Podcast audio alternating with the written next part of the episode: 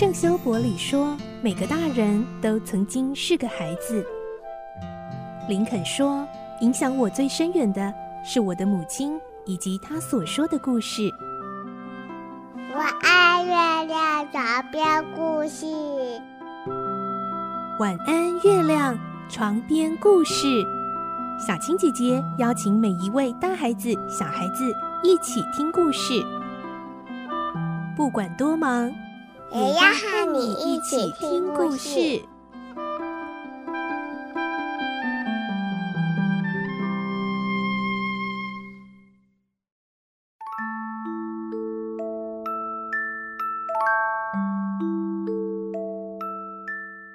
晚安，欢迎你和我们一起听故事。我是小青姐姐，我们来听《侠盗罗宾汉》的故事。今天是第二十集，我们会听到罗宾汉终于和他的青梅竹马恋人玛丽安重逢了，而接下来他们将要去觐见皇后。为什么要觐见皇后呢？见到皇后又会发生什么事呢？来听今天的故事。《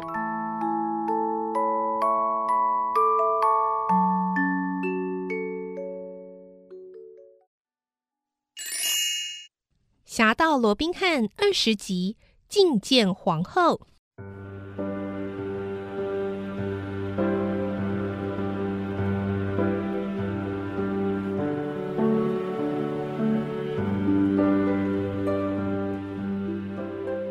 玛丽安面对这一大群绿林好汉，沉稳而镇定地说：“首先，我仅代表伊琳诺皇后向各位请安。”你们的名气实在太大了，连皇后都希望能够和你们的首领罗宾汉见面。此外，他还有事要拜托你们，详情跟细节得等皇后和罗宾汉见面的时候会亲自说明。他以皇后之尊保证，罗宾汉将平安抵达伦敦，并安全的返回学伍德森林。皇后并要我将她佩戴的戒指转交给罗宾汉，以显示她诚恳的邀请。罗宾汉恭敬地接下戒指，在戒面上轻轻的一吻，随即套上自己的小指。皇后的命令，我罗宾汉理当全力以赴。我将带着三位伙伴一同前往伦敦。虽然只是简短的几句话，却听得大伙眉飞色舞。他又接着说：“为了公平起见，我们现在以抽签的方式决定人选。海伦，麻烦你帮忙玛丽安拔一百片的草叶。”将其中三片剪短之后，全部混在一起。抽签的时候，每个人都必须闭上眼睛。谁抽中了那三片草叶，就跟我一起前往伦敦。会儿，草签已经准备好了。紧张又兴奋的气氛笼罩了整座森林。这些彪形大汉个个像孩子一般，小心翼翼伸手去抽草叶。答案揭晓时，亚伦、威尔和小约翰高兴地跳了起来，其余的人虽然有些失望，仍然大方地簇拥着这三位幸运儿，为他们致上最诚挚的祝福。罗宾汉简短地交代大家：“快去准备行囊，穿上你们最好的绿衣装。至于我嘛，就穿着一身红装吧。我不在的时候，一切事务由塔克修士负责处理。”厨师还是和往常一样负责填饱大家的肚子。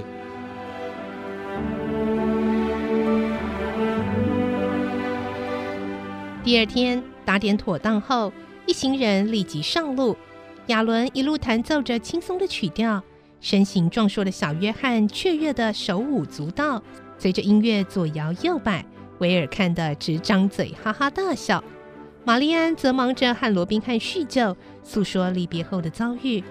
她说：“自从罗宾汉住进雪伍德森林，成为通缉犯后，她也被征召前往皇宫，充当皇后身边的侍女。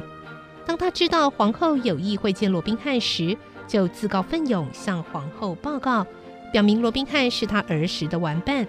皇后一听非常高兴，于是派他当信差，只身到雪武的森林。”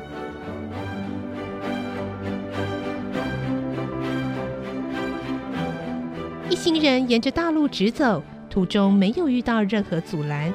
皇后的戒指就像一枚放行令，使他们通行无阻。这一天，天色接近黄昏时分，他们终于抵达伦敦。用原石铺设的街道，踩踏起来的硬实触感，远不如野草来的柔软舒适。看惯了一望无际的原野，苍劲古木形成的天然愤悸，再看看眼前这些耸立街道的高墙和尖塔，罗宾汉觉得城市简直就像监狱一般，把人压得快喘不过气来。玛丽安对着大伙说：“天黑了最好，皇后不希望让其他不相干的人瞧见你们。快跟我来！”我晓得一处密道可以穿过城堡。他领着大伙步入一片黢黑的城墙后面，沿着阶梯一路直下，穿过一条迂回狭窄的通道之后，再沿着陡峭的阶梯缓步攀升。大约爬了半个多钟头，终于来到一个位于塔尖上的小房间。你们先在这里等着，我这就去禀报皇后。玛丽安在罗宾汉的面颊上轻轻一吻，随即走出房门。大约过了一个钟头，才听见敲门的声音。罗宾汉急急忙忙的扭开门把。美丽的玛丽安已经换上一袭银色的长袍，长发间坠饰了一朵娇嫩的鲜花。皇后急着要见各位，请跟我来。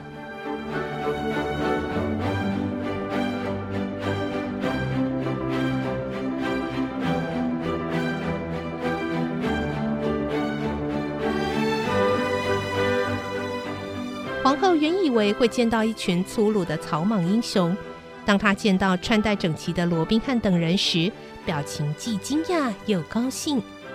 亚伦戴尔和罗宾汉都出身贵族，小时候所受的礼仪训练，这时全派上了用场。威尔史都坦利和小约翰也有样学样，表现得彬彬有礼，博得皇后和侍女的好感。罗宾汉等人跪在皇后跟前请安。叩见皇后。皇后露出浅浅的微笑，说：“ 用不着如此多礼。你们这一路奔波，想必也累了。在谈正事之前，先吃点东西吧。”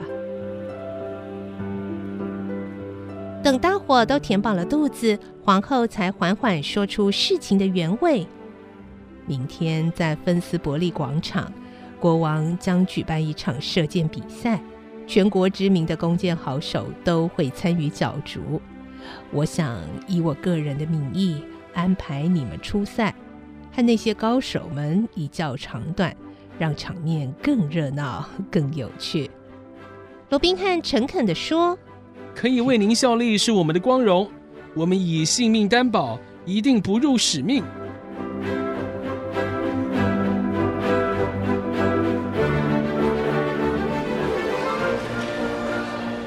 翌日，芬斯伯利广场洋溢着欢腾的气氛。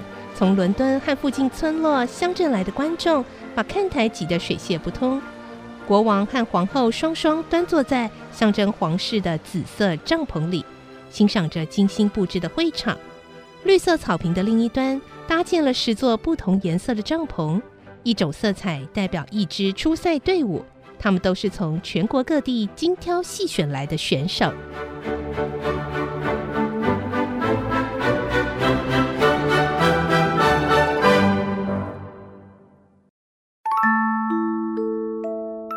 星期侠盗罗宾汉的故事就先说到这里了。下个礼拜开始呢，罗宾汉的故事也要慢慢的进入尾声了，敬请继续锁定收听喽。而明天是我们的绘本时间，记得一起来听好听的绘本故事。我是小青姐姐，祝你有个好梦，晚安，拜拜。小朋友要睡觉了，晚安。